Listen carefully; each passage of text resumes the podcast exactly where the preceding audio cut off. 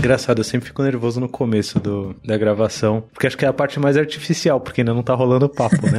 Então, tipo, o começo é um pouco mais artificial e depois vai ficando mais natural e aí a coisa só vai fluindo como se estivesse na mesa de bar. Mas tem que ter um começo, né? Então. Olá, seja bem-vindo ao Love the Problem, o podcast oficial da Knowledge 21, ou K21 para você que já é da família.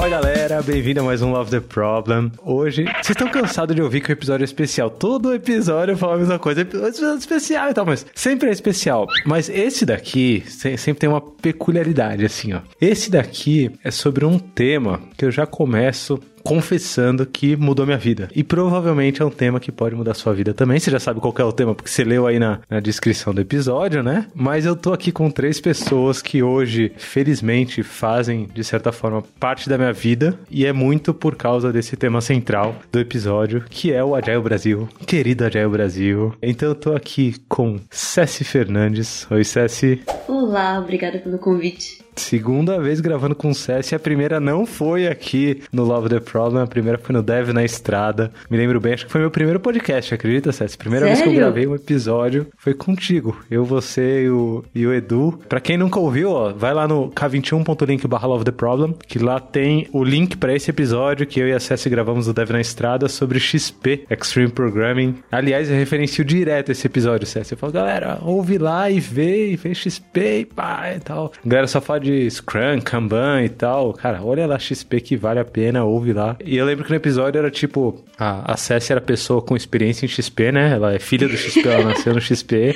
Isso. E eu sou o cara que veio do Go Horse. Pra quem não conhece Go Horse, joga aí no Google, vai lá no backstage que tem lá. Go Horse, sou o cara que veio do Go Horse e tomou jeito algum dia na vida, né? Assim espero. Mas eu tô aqui também com Emerson Hernandes. Fala, Emerson, tudo certo? E aí, Lula, tudo bem? Tudo tranquilo. É bom que no Tudo Bem já dá pra pegar o sotaque gaúcho, cara. Já dá pra saber que é Porto Alegre. Isso não é verdade, assim. A gente sabe que em Porto Alegre é o sotaque mais neutro de todo o Brasil. então, quando precisa, é, é, a gente que chama, sem sombra de dúvida alguma. Bah, é neutro? Como não? Claro que é neutro. É neutro pra caramba.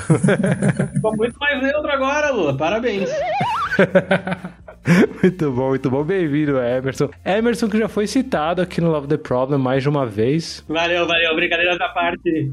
Medida em Mais de uma vez, Emerson já foi citado aqui no Love the Problem. Uh, talvez vocês lembrem aí. Se não lembrem, voltem aí escutando cada um dos episódios. Mas o Emerson tem uma frase que tocou meu coração e que eu guardo no meu coração, que é: Se você não conhece sobre o negócio da sua empresa, você não vai conseguir falar com o nível executivo. Então fica aí, essa frase eu guardo no coração, Emerson. Muito obrigado obrigado por ela. De nada, de nada. Curitiba 2019? 2019. Aí, do ano passado. Naquele tempo que a gente viajava ainda, né? É, aquele tempo que a gente viajava, né? Bons tempos, eu lembro. E estou aqui também com Mari Graff. Oi, Mari. Oi, Lula. Oi, pessoal. Tudo bem? Tudo bom. A Mari, a Mari, quem não conhece a Mari deveria conhecer. A Mari é uma pessoa, tô apresentando um por um aqui, né? Você viu?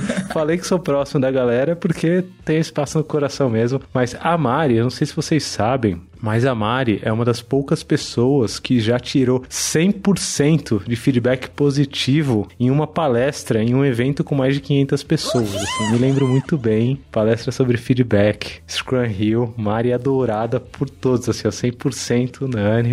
Então, tá, tá aí uma pessoa para vocês pesquisarem material, pesquisa as palestras da Mari e tal, que vale muito a pena. Mas o tema aqui hoje não é só Cessi, Emerson e Mari, não são os indivíduos soltos. O tema aqui é o que esses indivíduos, junto com outros indivíduos desse nosso Brasil, conseguem fazer todo ano acontecer aqui, que é basicamente talvez a maior conferência de agilidade do Brasil. Já, já, já, conversei com eles aqui antes, eles falaram, pô, depende do ano, depende do critério que você usa, depende dos parâmetros, mas no meu coração é a maior conferência de agilidade do Brasil. Eu sempre vou, sempre vejo muita, muita, muita gente lá. Tenho meus outros eventos favoritos também, vocês sabem aí, quem me ouve conhece, mas a Jair Brasil tem um espaço no coração e eu já vou começar logo com a pergunta matadora do Love the Problem, a pergunta que todo mundo sabe, que é qual problema o Agile Brasil resolve? Eu nunca sei se alguém já respondeu essa pergunta pergunta na vida, né? Então pode ficar um clima aqui de. Tana. Qual problema o Jair Brasil resolve? Quem, quem me dá um, um insight aí de qual problema o Jair Brasil resolve? Vou tentar, vamos lá. Acho que a Jair Brasil ela traz a comunidade para perto. E eu acho que uma das coisas que a gente tenta resolver todo ano ali, desde sempre, é tentar, inclusive, renovar a comunidade. A gente não só traz a galera na parte de organização e tudo mais, né? Que é. Nós somos todos voluntários na organização, é, mas também na parte de, de submissão de palestra, trazer pessoas diferentes todo ano e na parte de, enfim, de movimentar a comunidade, né? Às vezes a gente faz, a gente já passou por todas as regiões do Brasil, a gente tem um monte de, de coisas que a gente faz que, na verdade, aumentam a complexidade de organização, mas que fomentam, a gente acredita, a gente faz isso porque a gente acredita que fomenta a, as comunidades ágeis no Brasil todo. Sensacional, César. É bom que já toca no coração, porque fala comunidade, o coração já bate mais forte e é real oficial, né? Assim, abrindo aqui um pouco da minha história, é, eventos no, no geral, conferências mudaram muito minha vida, né? Porque antes de eu começar a conhecer conferência, eu vivia na minha caverninha de agilidade, né? Então eu fazia, experimentava, errava, falhava, aprendia, mas era muito sozinho. E o primeiro evento que eu fui foi o Scrum Hill 2014. Eu lembro que eu fui pagando assim no Scrum Hill, que tá hoje no meu top 3 também, conferências favoritas tranquilamente, junto com a Jair Brasil. Mas a partir de 2014 eu comecei a perceber o impacto que comunidade tem na, na, na nossa vida, né? É, então, a Jair Brasil, 2015 eu não fui, já, já digo aqui porque foi em Porto de Galinhas, eu tava sem trabalhar e falei, putz, será que eu vou, será que eu não vou? Eu falei, putz, Porto de Galinhas é rolê, hein? E aí eu não fui, mas me arrependo. Me arrependo muito de não ir, porque tem altas histórias de 2015, assim, Porto de Galinhas. João Reis é um que sempre conta histórias sobre 2015, tem uma galera que conta, mas 2016 eu fui. E aí, nesse lance de juntar a comunidade, Cessi, é engraçado porque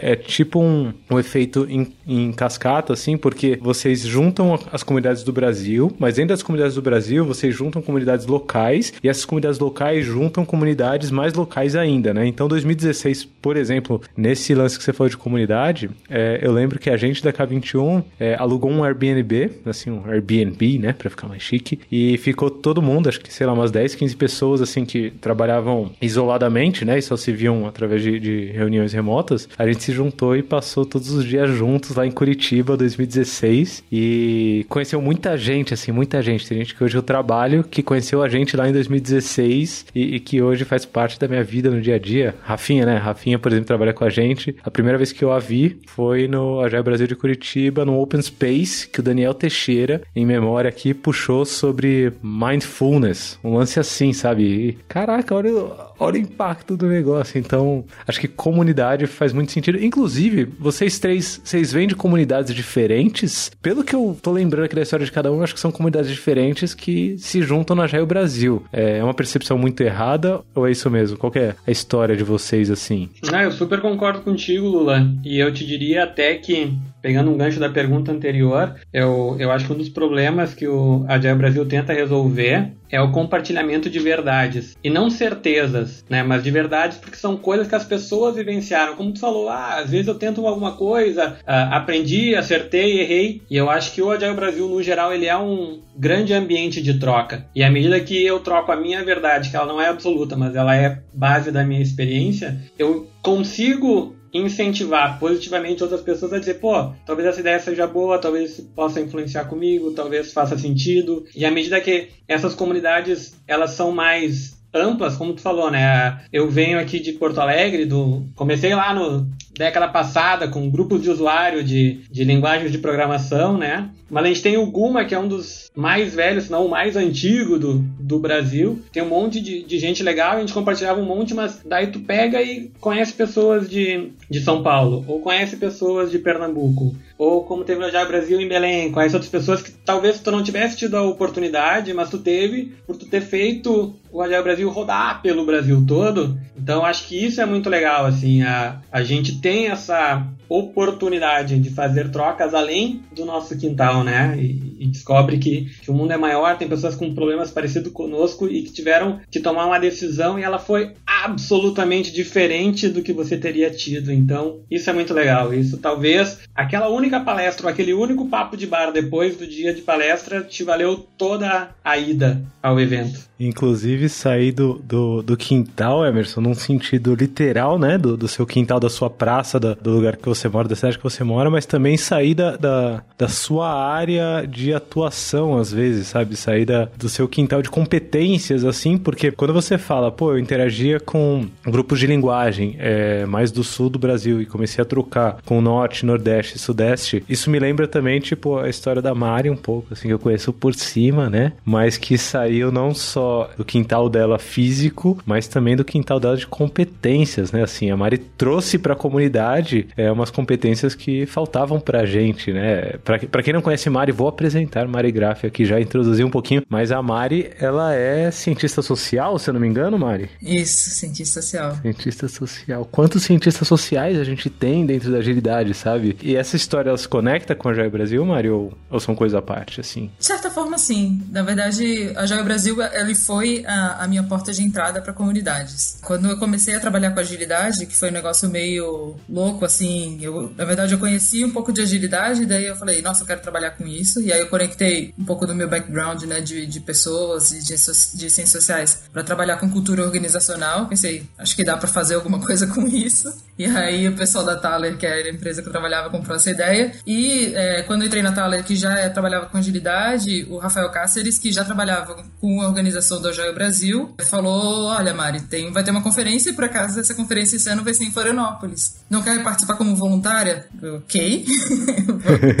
eu tinha acabado de conhecer a agilidade, estava começando a trabalhar com isso, e o, o Brasil foi tipo um foi um pss, na minha cabeça, assim, de caraca, tem muita coisa que eu preciso conhecer. E aí, óbvio, depois eu continuei trabalhando praticamente todos os anos até hoje com o evento, mas na, na comunidade eu comecei a entender o que as pessoas faziam e como o meu conhecimento poderia também ser agregado para o conhecimento da, daquele grupo. Comecei também a me conectar com pessoas que pensavam coisas parecidas com, a, com o que eu pensava e, e às vezes não tinham tantas pessoas para trocar. Eu mesmo em Florianópolis estava meio isolada para falar de pessoas e, e, e agilidade, é, é, muito antes de RH ágil e coisas do tipo que hoje está na boca de todo mundo, mas a gente não falava sobre isso. Então foi o Agile Brasil me ajudou muito assim a, a me conectar com pessoas que, que ajudaram no meu conhecimento, até eu conseguir também identificar dentro do meu trabalho e conseguir maquinar assim, na minha cabeça como que eu poderia devolver esse trabalho para a comunidade. Foi a partir daí que eu comecei a escrever e aí botei uma palestra, não passei. Botei a palestra de novo, não passei. Até uma hora que o pessoal falou, tipo, não, agora tá bom. E aí isso foi movimentando a minha carreira e foi movimentando e, e, e aí deu cheguei num, no Scrum Gathering e ganhei 100% de aprovação.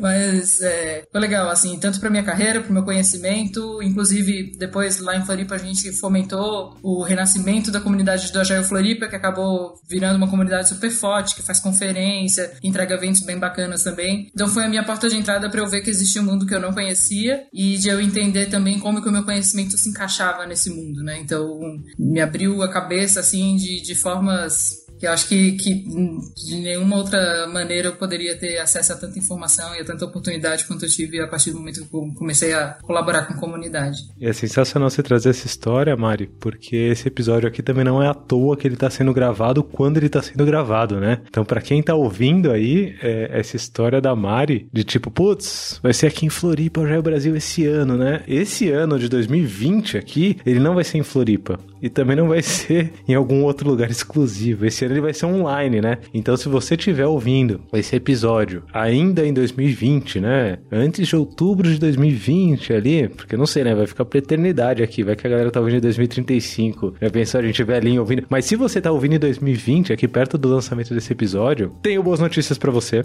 O Agile Brasil desse ano vai ser online e gratuito certo? Então é só entrar em agilebrasil.com, é Agile Brasil com Z, porque é Agile Brasil, e se inscrever certo? Você se inscreve de graça. Ele vai rolar é, no modelo Slow Conference, que eu gosto muito, por sinal. Inclusive, Slow Agile é um dos temas que algum dia a gente vai gravar aqui no Love the Problem. Mas a ideia é não fazer uma conferência que comece e acabe muito rápido, assim. É uma conferência que ela começa, ela vai numa cadência fixa durante cinco semanas, né? Então, é, juntando aqui tudo que vocês falaram até agora, eu acho que o, o, o Agile Brasil 2020, ele, ele concretiza muito a união dessas coisas, assim, sabe? Porque ele vai ser um evento que vai ser gratuito, totalmente gratuito, né? Não só para quem é voluntário, que por sinal é tema que eu ainda quero falar hoje, assim, que é um negócio impactante também, mas ele vai ser gratuito, ele vai ser acessível para quem não consegue parar dois dias, três dias de trabalho para participar de uma conferência, porque ele vai rolar é, à noite e ele vai rolar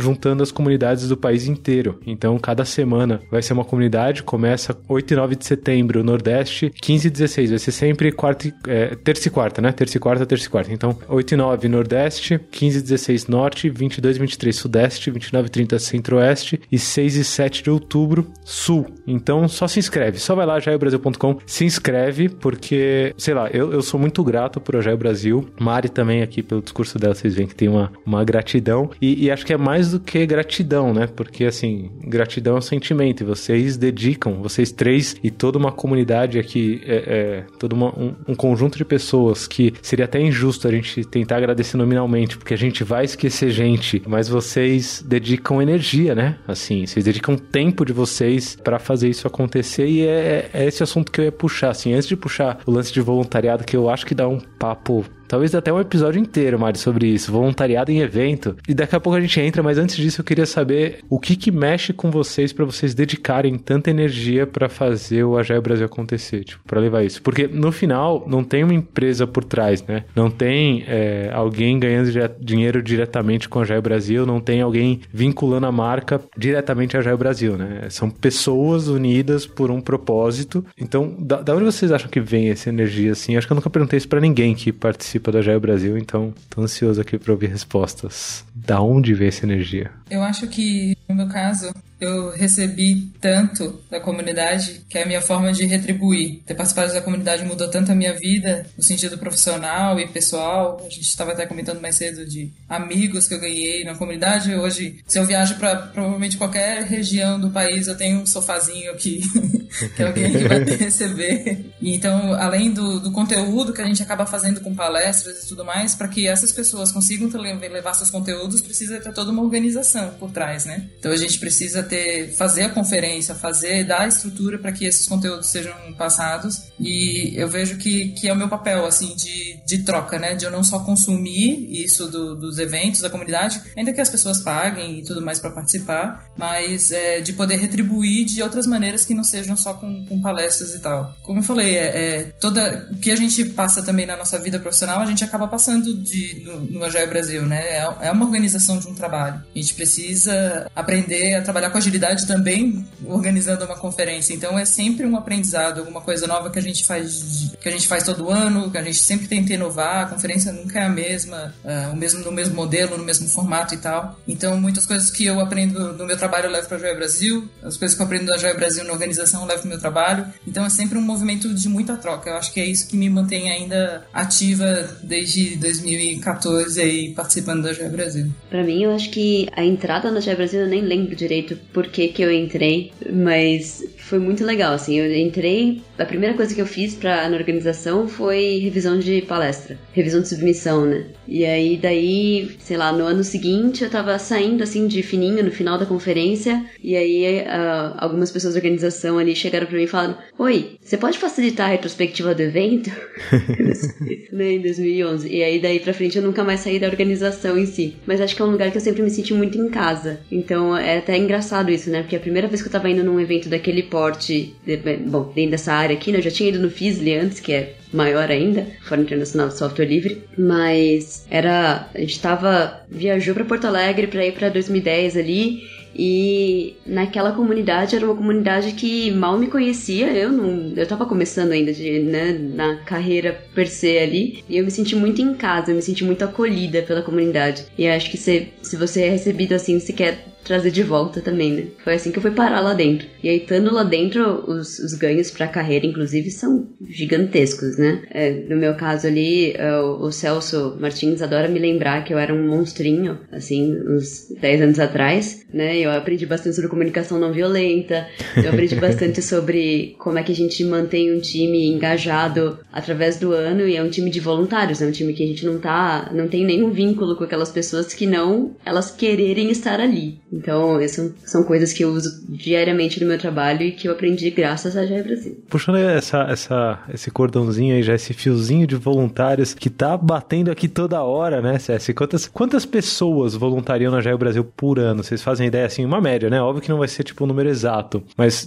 da organização como um todo. É que aí já fica difícil porque tem que ver quem revisa a palestra, né? Quem revisa a submissão. É isso que eu ia dizer. Eu te diria que a gente deve ter uns 10 comitês. Uh, alguns comitês são maiores do que os outros, tá? Então vou fazer um, uma média meio por baixo ali de umas 30 pessoas, né? 3 por comitê, vamos dizer. E daí, se tu pegar só o. Talvez um pouco mais, né? Você está balançando a cabeça, vocês não estão vendo aí. Entre 40 e 50, então. Mas no ano passado, a gente teve só de revisores um grupo, se eu não estou enganado, de mais 70 pessoas. E aí, quando a gente chega lá no dia, a gente tem mais os outros voluntários, que, que hoje a gente está chamando de tático, né, que são mais, sei lá, 30 pessoas, 40 pessoas, depende um pouco de, da cidade onde nós estamos. Então, vê que para tudo acontecer aí, na minha conta de padeiro aqui que eu não estava rabiscando, nós estamos entre 150 e 200 pessoas. Nossa, 150. E eu acho que isso reforça muito o que as gurias falaram agora, sabe? Que é, é uma baita de uma oportunidade da gente devolver, porque a gente ganha muito, sabe? E vários de nós trabalhamos em algumas posições que elas são posições de liderança. Não necessariamente de gestão, né? Mas de liderança no sentido de que a gente tem que provocar algumas, algumas questões dentro do, dos nossos ambientes de trabalho. E, e tem alguns pensadores que falam que a liderança ela é solitária. Então, tu ir pro Agile Brasil é um bom lugar para tu ver outros solitários e conseguir compartilhar. E isso é muito legal, sabe? Eu sou um, um, um, jogador de, de carta totalmente amador, mas gosto de, de jogar poker e é uma das coisas da pandemia aí que está juntando alguns dos meus amigos é o pokerzinho online. E uma das coisas que é legal de fazer é a revisão das mãos, né? Ah, por que, que deu certo? Por que, que não deu certo? Por que, que o blefe funcionou? Por que, que... E essa é a mesma impressão que eu tenho no Agile Brasil. De por que, que essa dinâmica para mim funcionou e essa não funcionou? Por que, que ter chegado no executivo desse jeito funcionou e, no, e, no, e para ti não funcionou? Por que, que para mim funcionou essa movimentação de carreira, mas pro outro não funcionou, sabe? Eu acho que à medida que tu vai indo e, e vai criando esses laços, tu, tu cria uma rede muito bacana onde tu consegue fazer com que essas conversas sejam realmente profundas, sabe? Eu acho que uma das coisas que, que eu acho legal do Agile Brasil é que por mais que tu vá para uma palestra que se propõe a ser mais iniciante para um determinado assunto, tu pegar a palestrante e depois falar com ela e dizer assim, cara,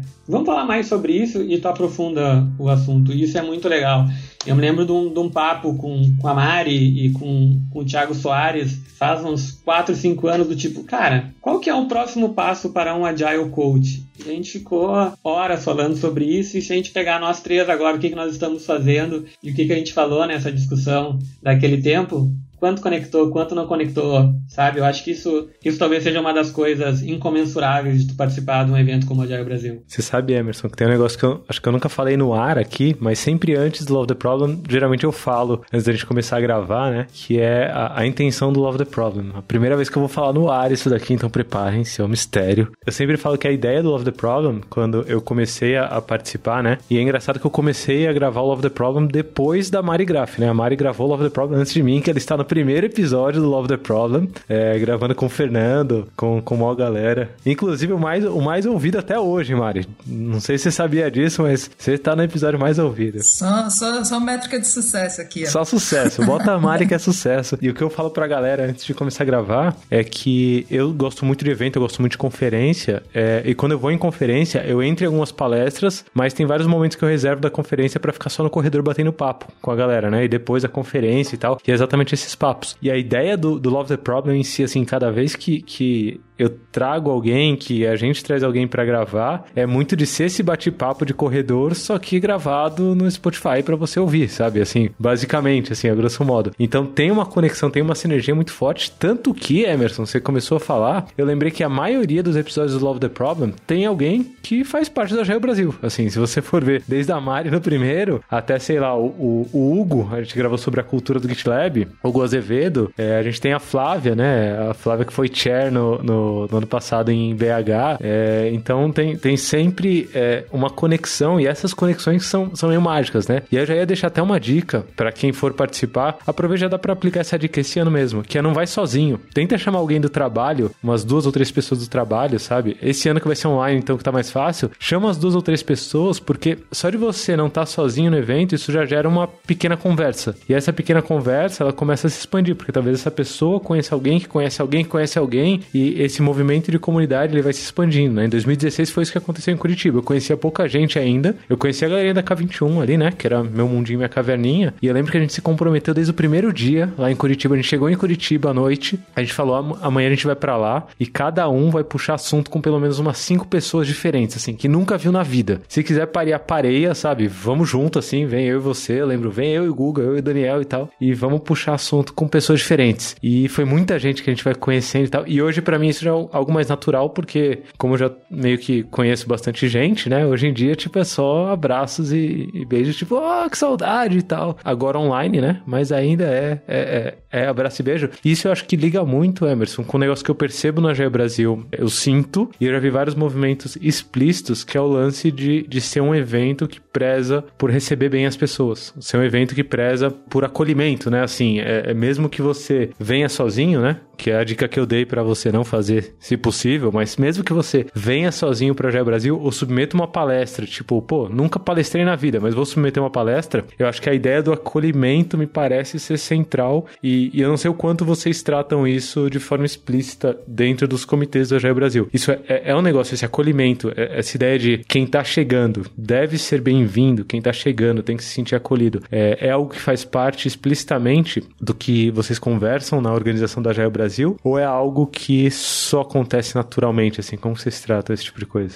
Talvez a gente tenha um ambiente hoje que isso esteja um pouco mais orgânico, mas mesmo assim há um trabalho deliberado para que isso aconteça, sabe, Lula? A gente, desde as próprias submissões, a gente já tenta fazer com que algumas coisas sejam bem guardadas e bem reservadas e bem feitas para que a gente crie realmente um ambiente de segurança psicológica para todo mundo. Por exemplo, na, nas submissões a gente tem um, um grande trabalho de fomentar que novas pessoas tragam o seu conteúdo, para não ser uma coisa muito batida de ah, estamos vendo sempre os mesmos rostos, as mesmas falas, os mesmos pontos de vista. A gente realmente acredita na pluralidade de todas as nossas realidades de tudo aquilo que a gente pode compartilhar. Isso para a organização é um assunto que é, ele é tratado com muita seriedade né? Tanto de dessa, como o Emerson falou, da, da renovação da, das pessoas, de a gente trazer oportunidades para quem não tem às vezes oportunidade.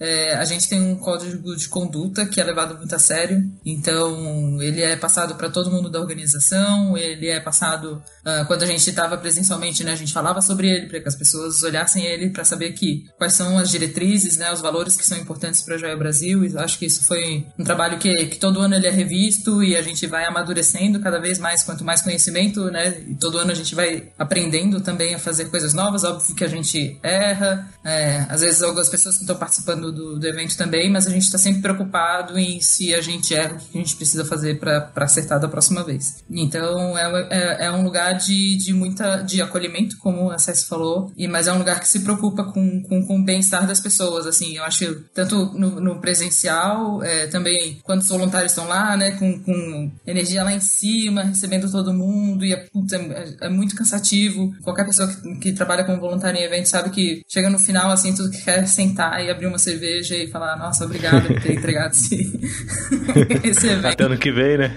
é, até ano que vem, exato. Mas essa é, essa é uma questão que a gente trata com muita seriedade, que a gente olha, uh, eu acho que cada vez mais como o Emerson falou, é orgânico, mas isso é uma pauta, sabe? Isso é algo que a gente se preocupa, inclusive, de fomentar isso, né? Para que as pessoas conheçam, para que elas possam também aprender sobre, sobre essas diretrizes, para poderem depois multiplicarem no, nos seus contextos, no seu ambiente, enfim. Você sabe que isso é, assim, minha experiência, né? Eu nunca, eu nunca fiz parte da organização da Jair Brasil. É, já me senti muito tentado várias vezes nesse lance de retribuir a comunidade, né? Tudo que eu recebi. Temos vagas. É, temos vagas, então temos todos vagas. os anos, em todos os comitês a gente tem vaga. É, é, então fica, fica aí a dica pra quem tá ouvindo, ó. Então, se eu nunca participei, pe- que pelo menos alguém ouça o Love the Problem e se engaje também e participe também. Isso daí é um projeto meu desde 2015, né? De, de, de me engajar mais com comunidade e tudo mais. E tem dado certo, mas ainda não consegui juntar meu- meus trapos com a Jair Brasil no cerne, assim. Mas eu tento sempre contribuir com palestras, né? Acho que esse é um jeito de, de retribuir a comunidade um tanto. Então, no ano passado, por exemplo, eu e o Tur, que é alguém que, por exemplo, dedica muita energia ao Jair Brasil, abraço Tur, a gente fez um workshop de Extreme Programming pra quem não coda, assim. Pô, a galera botando a mão no código da primeira vez e tal. Esse é um dos modos que, que eu tento retribuir.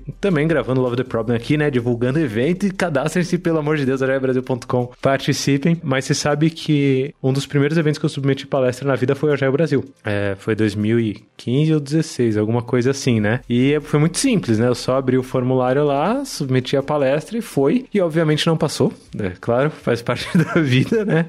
Nem tudo é sucesso, mas eu lembro que a, a- a concorrência era grande, assim, na época. Sempre, né? Tem bastante gente que submete. Isso já mostra o quanto o evento é aberto e acolhedor, assim, do tipo, não é só meia dúzia que pode submeter, né?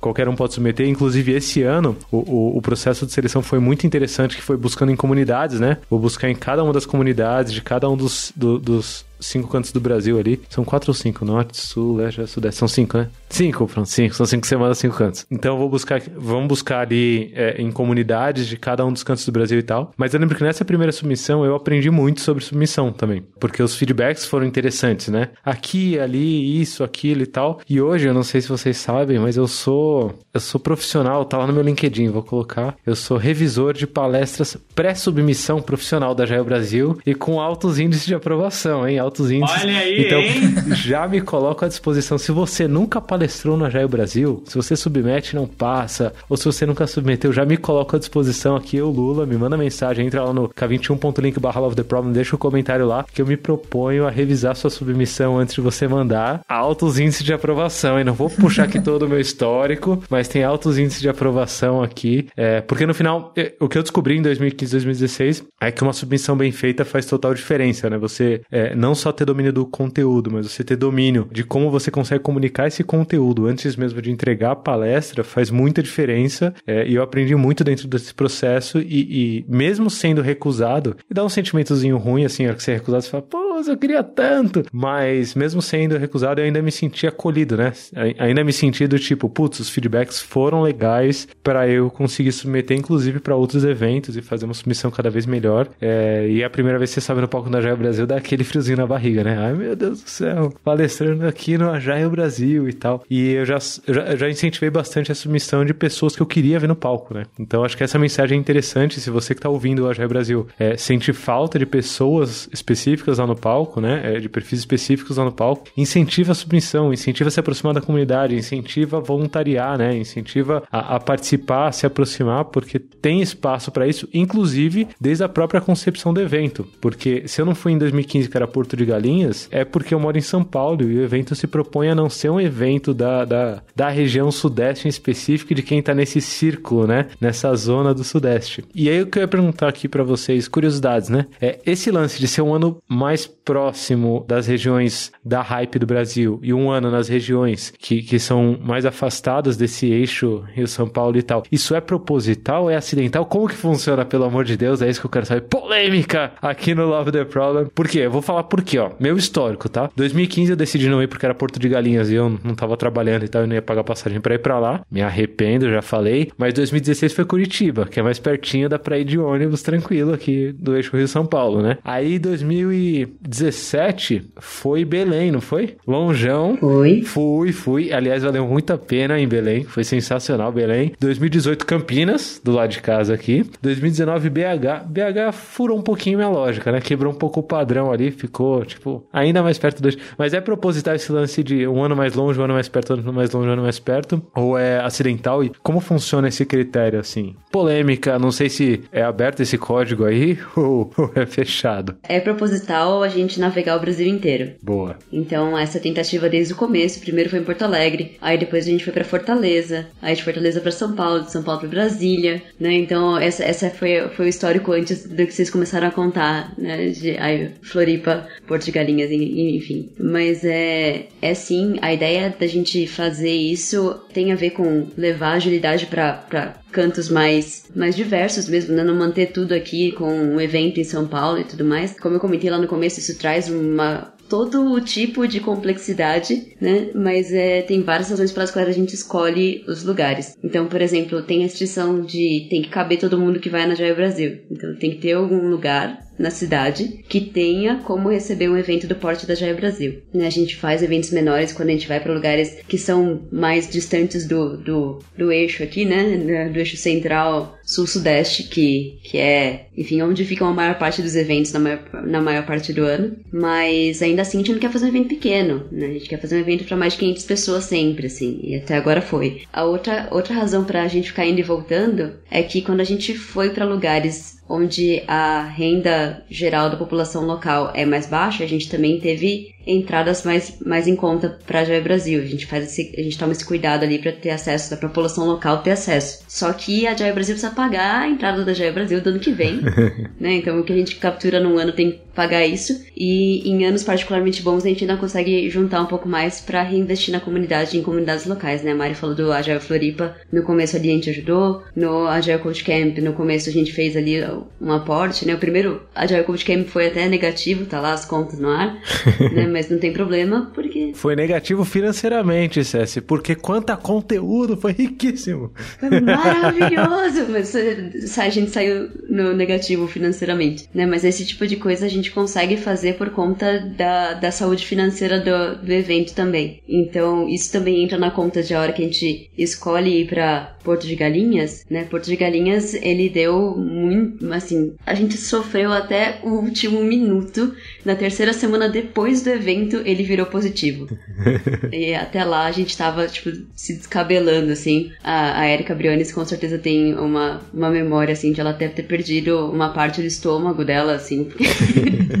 a gente tava se batendo no financeiro ali. E aí no ano seguinte a gente, né, 2016 Curitiba foi muito mais tranquilo, muito mais fácil ali pra para repor essa grana que a gente precisa. É operacional, né? A gente precisa disso para fazer ano que vem, a gente precisa disso para movimentar comunidades menores também. Inclusive, César, tem um, um, um, apelo aqui também a quem ouve, que é uma forma de colaborar também incentivando as empresas, né? E se você tem poder dentro dessa empresa, melhor ainda, a patrocinar, a investir, porque dá retorno também, assim, né? Não, não é tipo, ah, só estou só ajudando. Não, dá um retorno porque é o maior evento de agilidade do Brasil e isso não só em 2020 agora, né? 2020 2020 vai ser gratuito e tal. Então tá um pouco mais fácil de equilibrar esse caixa, assim, tá mais tranquilo. Mas 2021 tá aí e, e não sei se vai ser em Porto Alegre mesmo. Vai. Polêmico. Vai ser, vai ser confirmado Porto Alegre? Vai. Beleza, então 2021 Porto Alegre tá aí. Patrocinador é sempre bem-vindo, assim, né? Então a, a, K21, por exemplo, é, é, uma que todo ano eu faço questão de incentivar a galera e falar, galera, já o Brasil tá aí, bora patrocinar, escolhe uma cota aí, bora botar dinheiro, porque o dinheiro é para fazer a conferência acontecer né, no final. É para viabilizar, se não for esse ano, é viabilizar o próximo. Se não for para viabilizar essa comunidade, é para viabilizar a próxima. Se não for para viabilizar esse evento, é para viabilizar outro tipo Agile Coach Camp, que também me aproximou de muita gente querida aí. Abraço para todo mundo que já esteve em um Agile Coach Camp. Gente, sempre gente muito especial. E, e aproveitando essa itinerância, assim, eu queria saber agora mais uma pergunta polêmica, só polêmica que hoje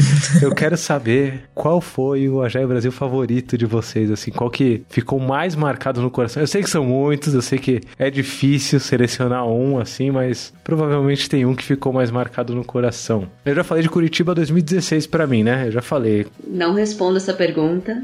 Não ah, tem filho isso, favorito. Sucesso. Não, não fala. Olha, ficando em cima do muro. É, a gente, a gente sabe que foi Porto de Galinhas, César. A gente sabe. Então, Porto de Galinhas. Brincadeira, brincadeira. Porto de Galinhas foi muito interessante. Então, eu sei dizer a parte que eu mais gostei de cada um deles. Mas é, é Porto foi muito legal porque a gente teve a Linda Rising. Ah. Que é um ser humano maravilhoso, junto com o Michael Feathers, que é outro ser humano maravilhoso. E a gente bateu papo com eles até, sei lá, até de madrugada na beira da piscina ali, porque afinal Porto Galinhas né, vai fazer o quê?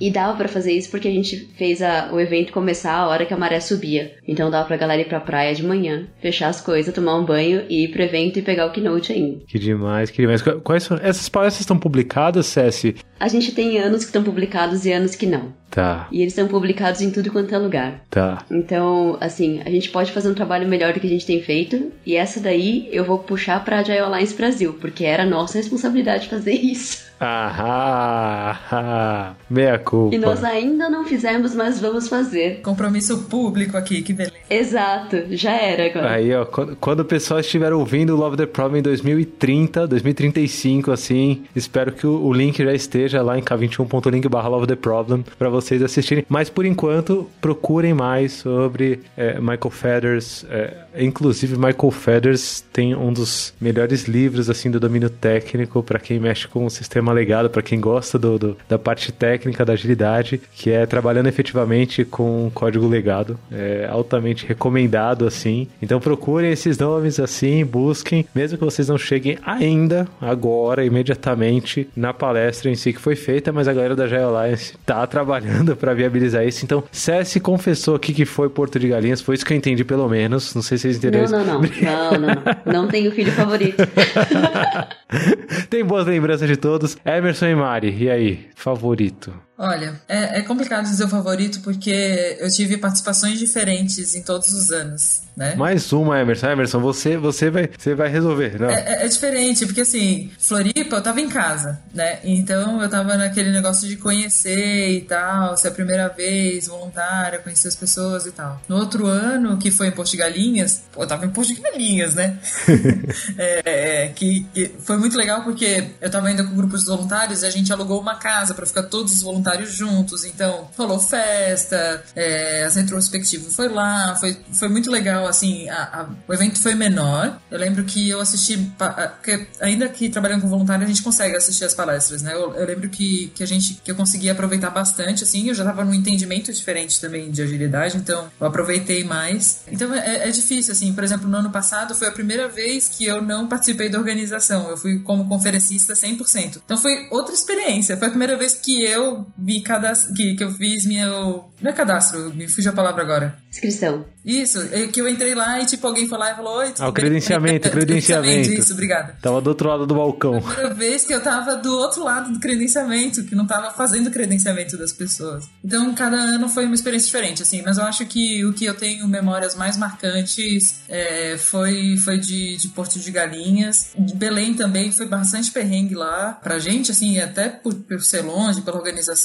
e tudo mais, mas foi um evento muito legal, assim, também por causa das experiências que a gente tinha fora da conferência. Então a gente conhecer pessoas, sair para fazer os passeios e dar a volta de barco, sabe? Lá dançar uma dança muito diferente. Então é, é, não é só o Joy Brasil, é a experiência que tu tem junto com o evento, né? E no ano passado, BH, eu amei. Eu amei ser conferencista também. É muito bom trabalhar, mas é muito bom não trabalhar no evento também, ir lá participar. E aí os happy hours e tudo mais. Então, eu acho que Posto de Galinhas e BH são os, os meus preferidos. Porto de Galinhas e PH. Interessante porque o de Belém, apesar de você ter citado assim, é um que marcou bastante, né? Eu lembro daquele happy hour depois do, do, acho que do primeiro dia, e aí o, a gente parou na frente do lugar e falou, tipo, é aqui o happy hour? E a gente entrou numa casinha, e aí você vai passando no meio, assim, você chega lá no fundo, tem o rio, assim, gigante. Eu falei, caraca, que lugar muito foda. Como, como que chama? Porra, não lembro, galera do Tassafa aí, desculpa, eu não lembro do nome do lugar, mas é um lugar muito foda. Alguém lembra? Porra, era muito foda o nome do lugar, não sei não sei. É um lugar muito foda. Belém mora no coração, mas Porto de Galinhas eu perdi. E você falou qual mais, Mari? Floripa ou não? É, BH, BH ano passado foi muito. BH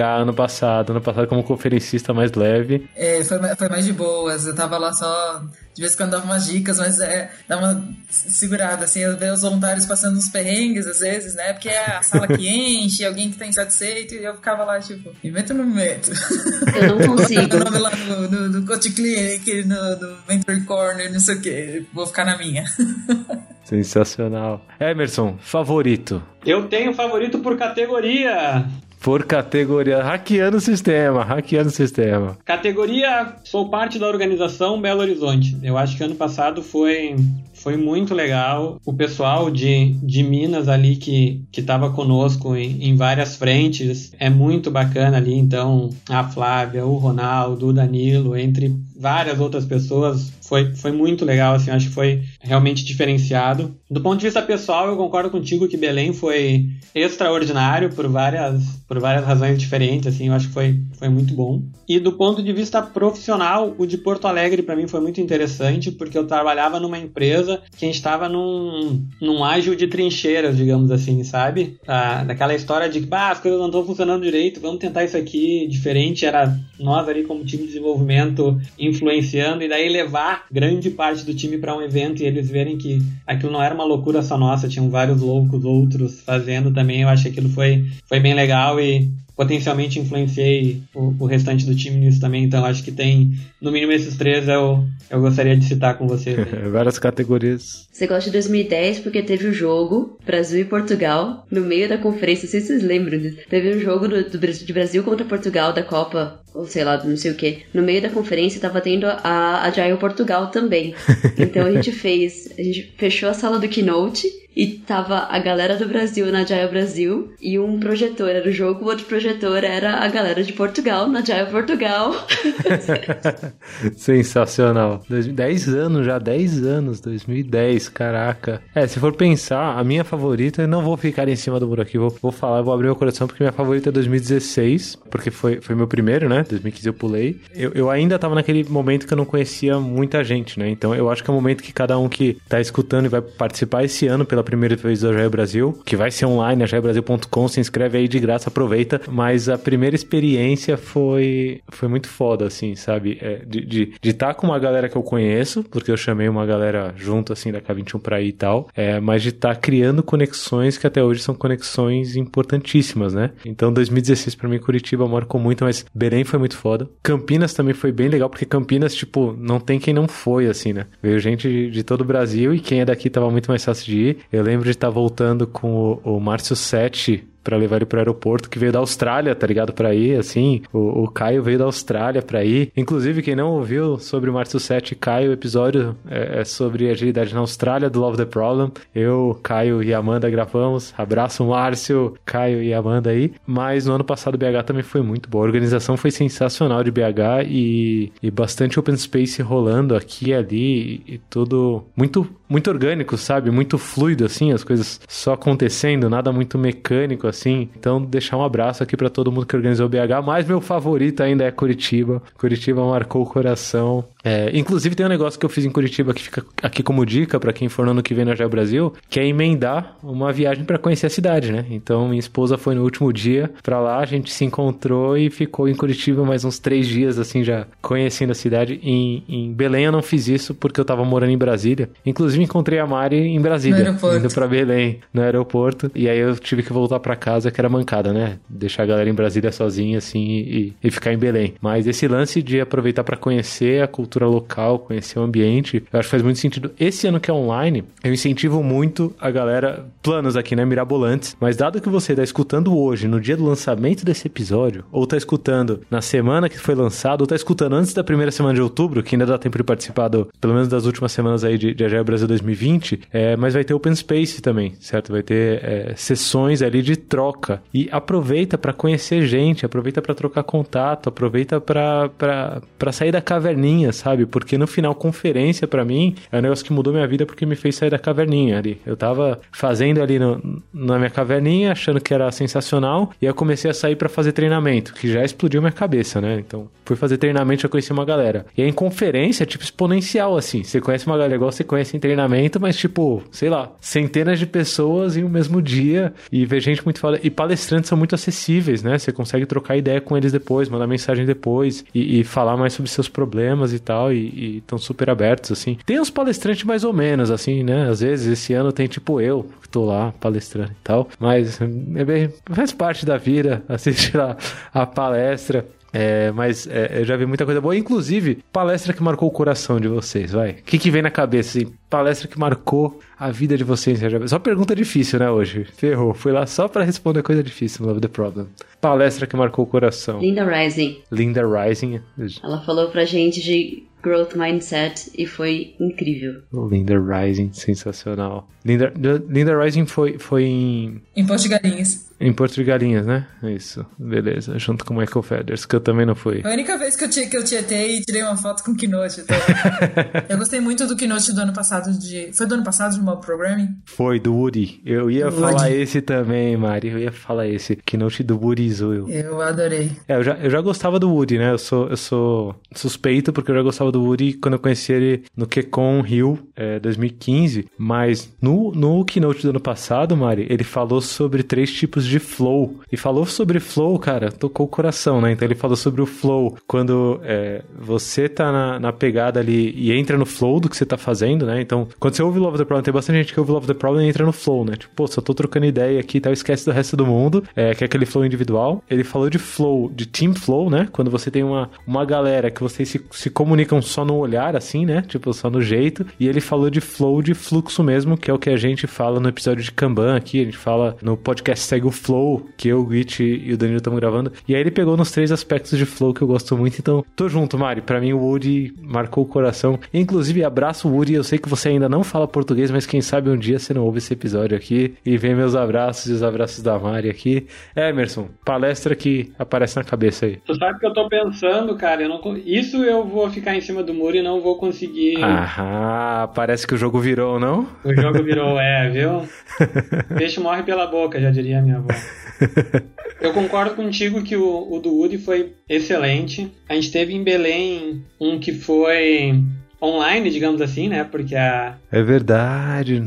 Vários problemas com voos aí. É, exato. A gente teve problemas com voos. Eu, Eu lembro ele... da Erika surtando no dia.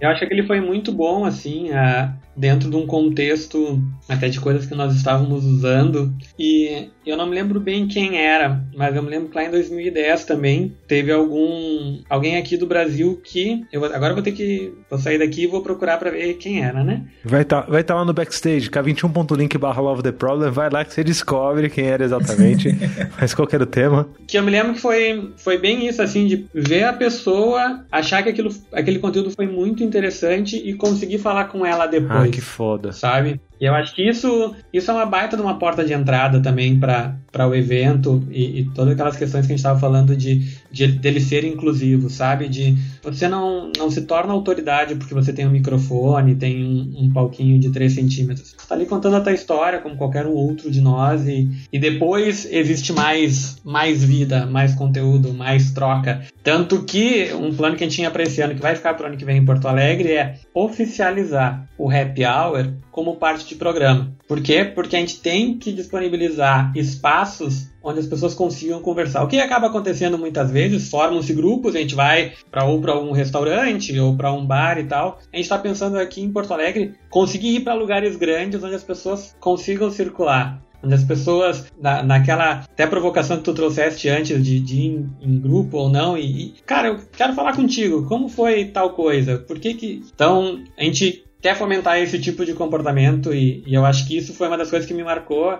em 2010 que isso aconteceu. Eu me lembro que foi alguém aqui do, do Brasil. É, mas você sabe que quando você foi falando, Emerson, é, eu lembrei de Belém de novo e lembrei do nome do bar que a gente foi, que eu falei ali, o bar misterioso, é o Palafita. Então a gente foi lá no Palafita, no Palafita. Sensacional. Abraço pra comunidade do, do, do Tassafo, pra toda a galera de Belém. Queridíssimos. É, é, o Breno, né, que hoje tá em Portugal e tal. É, toda a comunidade de Belém, mas eu lembro que em Belém, Emerson, é, eu fiz uma palestra e aí, depois da palestra, é, alguém chegou em mim e falou: Ô Lula, beleza, vamos trocar ideia 10 minutos? Eu, bora. E aí eu conheci, que foi o William Resili, abração, William, e a gente tá trocando ideia até hoje, assim, tá ligado? Tipo, a gente virou amigo. Legal. E, e, e esse, é, é, esse contato que é muito da hora, né? Tanto para quem palestra, quanto para quem tá assistindo palestra, no final é todo mundo comunidade, sabe? É todo mundo mais do mesmo. É, não tem essa, essa ideia de, pô, não, estou no Olimpo aqui e a galera são réis mortais ali que estão assistindo. Não, pelo contrário, quem tá pagando para ir na conferência é,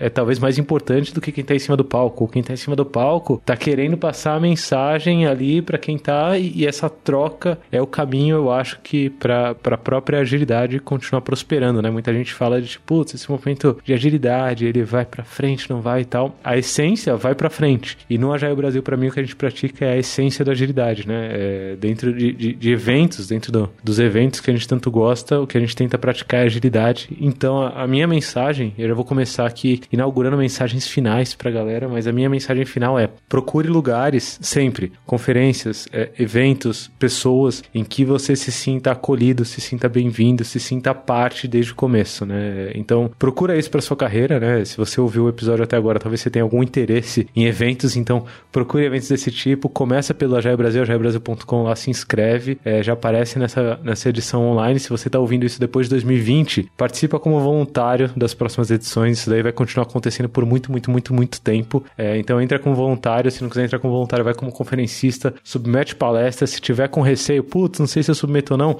me manda que eu reviso antes de submeter, altos índices de aprovação, já trouxe aqui meu currículo para vocês. É, mas acho que eu deixaria essa dica. Que dica vocês deixariam, assim? Que mensagem vocês deixariam para quem ouve o Love the Problem chegou até aqui interessado em eventos e conferências? Bom, uma coisa que, que eu costumo falar pro pessoal, eu também sou dessas que fica, quando começa a abrir inscrição de eventos, eu já falo pra galera, né, que trabalha comigo, que tá junto, tipo, manda palestra, manda que eu te ajudo, eu reviso também, eu, eu sou a louca do, do, da submissão agora. E as pessoas têm muito medo, às vezes, de ir nesses lugares e falar com alguém, ou de tentar mostrar o próprio trabalho e tal. E uma coisa que eu gosto de falar que é bastante simples, mas é, que eu acho que é um, um ato de coragem, assim, né? de se expor que é, tem sempre alguém que sabe mais e tem sempre alguém que sabe menos. Então, tanto no Já Brasil, às vezes, para as pessoas que vão todos os anos, não necessariamente a gente tem sempre grandes novidades, porque a gente precisa abraçar todo tipo de público. Então, no, pelo menos no Já Brasil, isso é muito bem pensado. Assim, a gente tem palestras para iniciantes, a gente tem palestras para até avançado. Então, tem lá a gente falando ainda de coisas muito de, de fundamentos, por exemplo, e outras coisas já falando de tipo experimento, case, coisa que já foi mais maluca que a gente está testando e tal. Então, aproveitar esses lugares é legal porque tu vai achar pessoas que estão no mesmo nível para te trocar os teus problemas. Tu vai conseguir ver, tipo, próximos passos que tu pode dar, porque tem provavelmente pessoas que estão mais avançadas no, no, no, trabalho de agilidade do que você tá. E tem pessoas que estão lá para aprender e tu pode ensinar alguma coisa também. Todo mundo tem alguma coisa para ensinar. Então, assim, não tenha medo de se expor, não tenha medo de ir lá e perguntar. Ou no próprio, agora na conferência online, né? A gente vai ter os open spaces e a gente vai ter os palestrantes que eles vão ter, eles vão estar nos open spaces respondendo perguntas também. Então, pergunta, conversa com esse pessoal, pega o contato no LinkedIn, conversa, porque a gente está falando aqui que parece clichê, mas pode mudar a vida de vocês. Às vezes é um contato que te dá uma ideia de alguma coisa, é alguém que tu se junta e faz um podcast, começa uma comunidade local. Puta, no, moro aqui, né,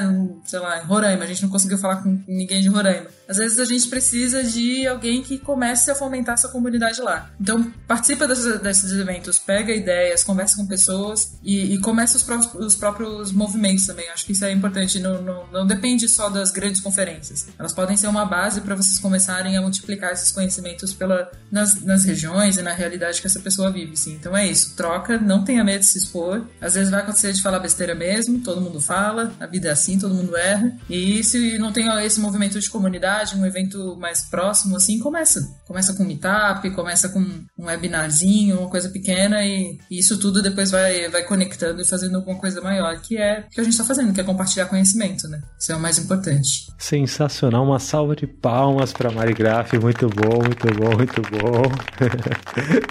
Cessi, Emerson, o que, que vocês diriam? É estranho a gente falar isso no ano no qual a gente não está tendo evento físico, né, presencial.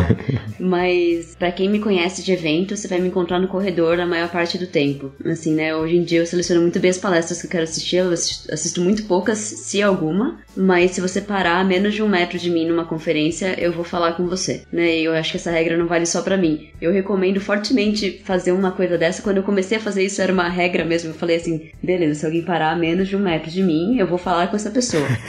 e acabou virando um negócio natural depois. Mas é um negócio que é muito gostoso de comunidades hoje em dia, sabe? Você, você, você para ao lado de uma pessoa qualquer, puxa um assunto com ela, que pode ser assunto de elevador, né? Ah, tá quente lá fora, né? É, e prepara para emendar com qualquer outra coisa. Eu acho que isso, isso esse começo de conversa, assim, é bem bom. Open Space, eu tô ansiosa pelo seu Open Space online, né? Eu vou estar tá lá também, eu quero, quero ver como é que vai ser e tudo mais, mas é, é a minha parte favorita da maior parte das, das conferências que eu vou. Recomendo fortemente. E eu tinha outra coisa para falar, mas eu esqueci, então vou passar pro Emerson. Manda o, Emer, o Emerson, eu tinha outra coisa que o Emerson vai dizer, então Emerson, fica para você, mas antes de tudo, uma salva de palmas palmas pra Cessi, muito boa dica. Eu acho que muito, muito do que eu falaria as gurias já trouxeram, mas uh, no, no, universo que a gente vive hoje, onde está todo mundo querendo falar, o Agile Brasil é um bom lugar pra gente ouvir, né? Ouvir conteúdo, ouvir realidades e, e contribuir, como falou a Mari também, contribuir sem, sem o receio de, de, de querer passar por autoridade, mas no,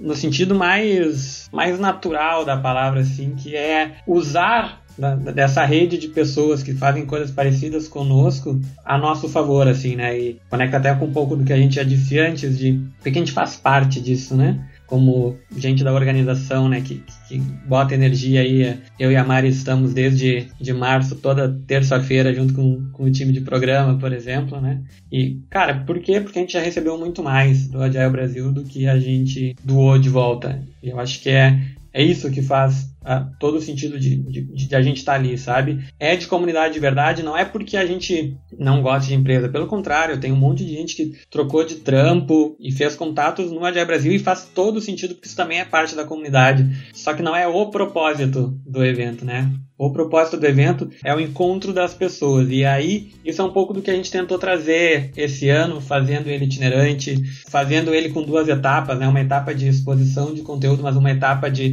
de open space, onde as pessoas possam fazer com que o diálogo aconteça, a gente tem todas as respostas? Certamente não, inclusive da própria organização do evento. Então, a gente quer que vocês vão lá até para nos ajudar a fazer um evento melhor, vendo o que, que aconteceu, o que, que funcionou, o que, que não funcionou. Já nos deem feedback à medida que as coisas vão acontecendo, seja positivo, seja questões relacionadas à oportunidade, a gente quer super ouvir, porque a gente entende que, por mais que a gente vai querer que ano que vem sejamos todos presentes em Porto Alegre, mas que as boas experiências que a gente aprenda hoje talvez fomentem até essa comunidade de Roraima, que, que a gente não encontrou, que talvez exista e que a gente quer super estar tá mais conectado. Ou como é que a gente faz com que o Agile Brasil aconteça durante o ano também em algum outro formato e aí culmine presencialmente em Porto Alegre no ano que vem. Então, são várias as respostas que nelas não existem por nós ainda, mas que a gente tem certeza que com todo mundo que está ouvindo aqui e que está inscrito e que vai se inscrever, a gente vai chegar nelas. Uma salva de palma então para Everton, sensacional também, muito bom. É, e aí eu queria fechar então o episódio,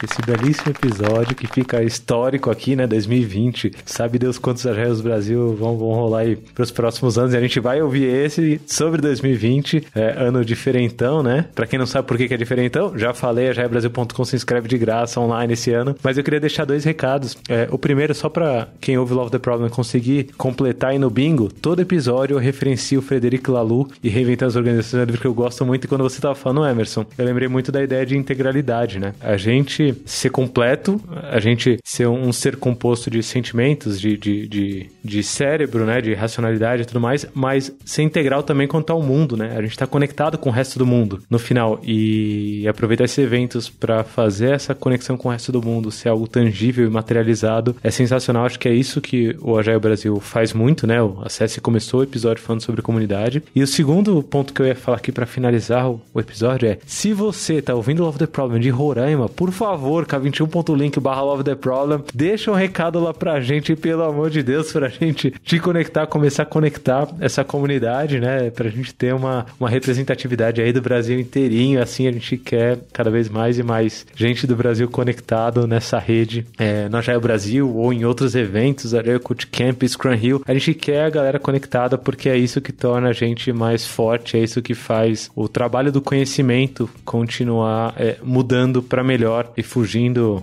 desse modelo antiquado aí de, de gestão mal feita, de software mal feito, de serviços mal feitos, que é o que a gente não quer. A gente quer cada vez mais uma vida para o trabalhador do conhecimento melhor é, e mais bem gerida, mais bem feita e mais agradável e satisfatória, né? Trabalho também pode ser divertido. Talvez, mas isso é tema para o próximo episódio. Obrigado, Cessi. Obrigado, Mari. Obrigado, Emerson. Até o próximo Love the Problem, galera. Valeu.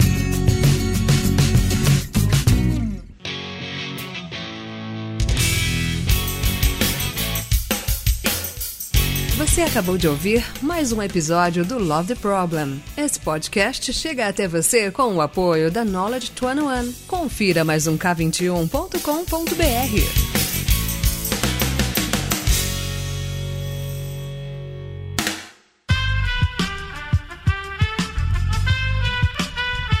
Esse podcast foi editado por Aerolitos Edição Inteligente.